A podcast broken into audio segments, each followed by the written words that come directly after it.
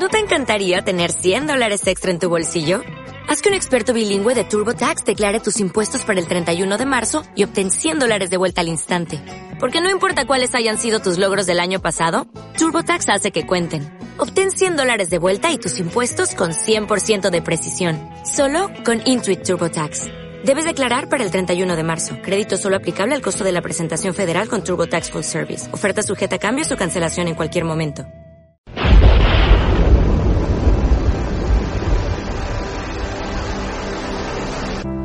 En aquel tiempo Jesús, levantando los ojos al cielo, oró, diciendo, No solo por ellos ruego, sino también por los que crean en mí por la palabra de ellos, para que todos sean uno, como tú, Padre, en mí y yo en ti, que ellos también sean uno en nosotros, para que el mundo crea que tú me has enviado. Yo les he dado la gloria que tú me diste para que sean uno como nosotros somos uno. Yo en ellos y tú en mí, para que sean completamente uno, de modo que el mundo sepa que tú me has enviado y que los has amado a ellos como me has amado a mí. Padre, este es mi deseo, que los que me has dado estén conmigo donde estoy yo, y contemplen mi gloria, la que me diste, porque me amabas antes de la fundación del mundo. Padre justo, si el mundo no te ha conocido, yo te he conocido, y estos han conocido que tú me enviaste.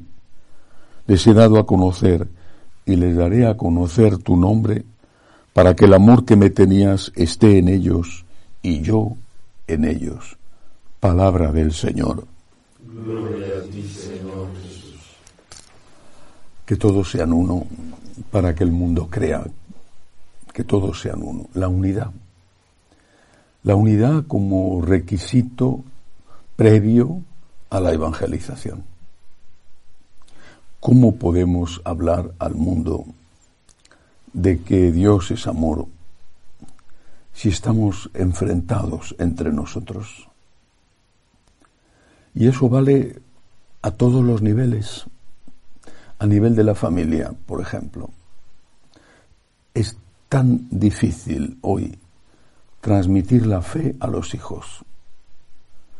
Y si a esa dificultad que viene de fuera, del acoso que el mundo hace a los adolescentes y a los jóvenes, si a esa dificultad se le añade que los padres no están de acuerdo, que litigan entre ellos o que a veces incluso es más que un litigio verbal, pues entonces es muy difícil que los hijos opten por seguir la fe de los padres.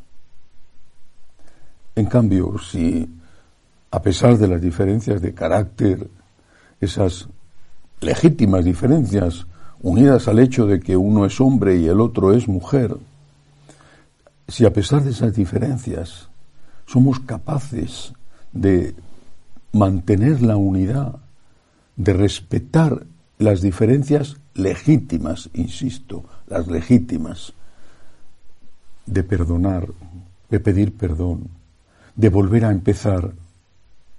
Si somos capaces de eso, el ejemplo que se da es coherente con la fe que se profesa.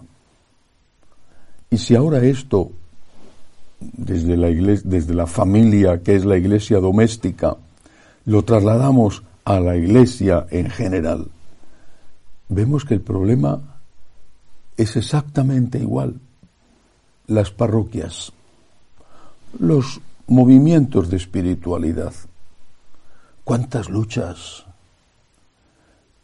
¿por qué? Alguno podrá pensar que se debe a mm, diferencias eh, teológicas profundas que ciertamente hay casos en que eso es verdad. Pero en muchos casos es el afán de mandar, la ambición, incluso ocultar delitos o pecados, el robo. Yo he visto discutir a dos ministros laicos de la Eucaristía porque según uno de ellos, al otro le dejaban estar repartiendo la comunión al lado del sacerdote eh, junto al presbiterio, mientras que a él le mandaban a repartir la comunión al fondo de la iglesia. Y se armó una discusión. Uno se sentía postergado y humillado delante del otro.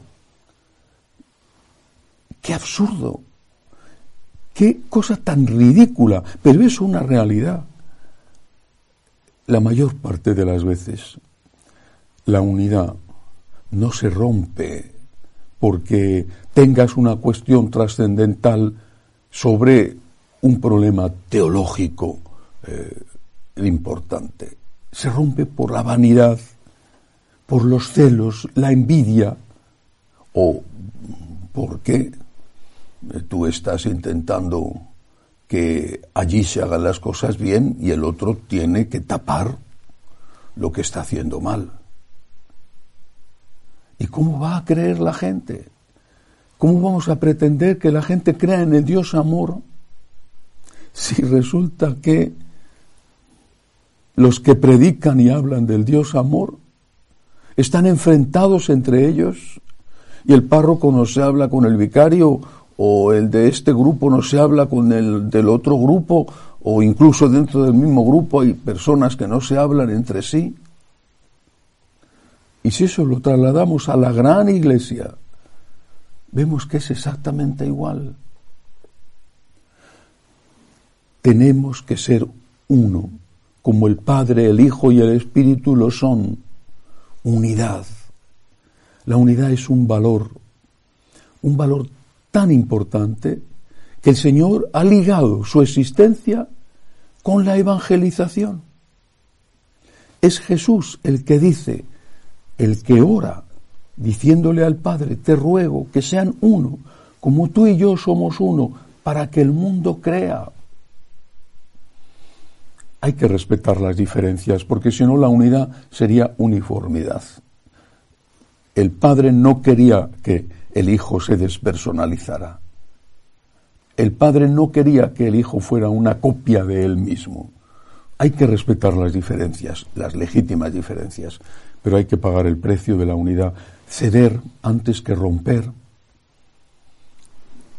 En lo esencial no puede haber discrepancias.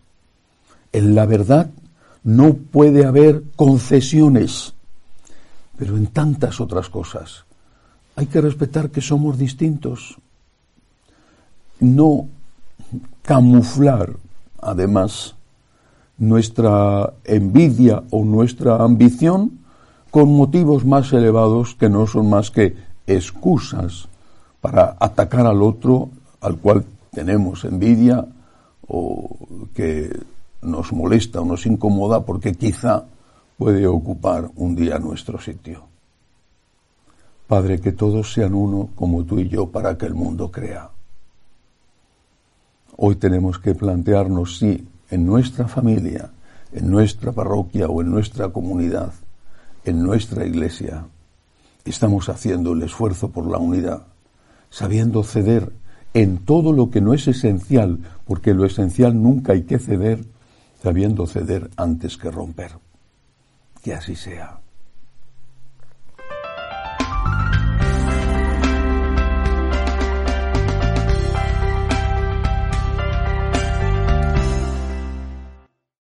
O'Reilly Auto Parts puede ayudarte a encontrar un taller mecánico cerca de ti. Para más información, llama a tu tienda O'Reilly Auto Parts o visita oreillyauto.com. Oh, oh, oh,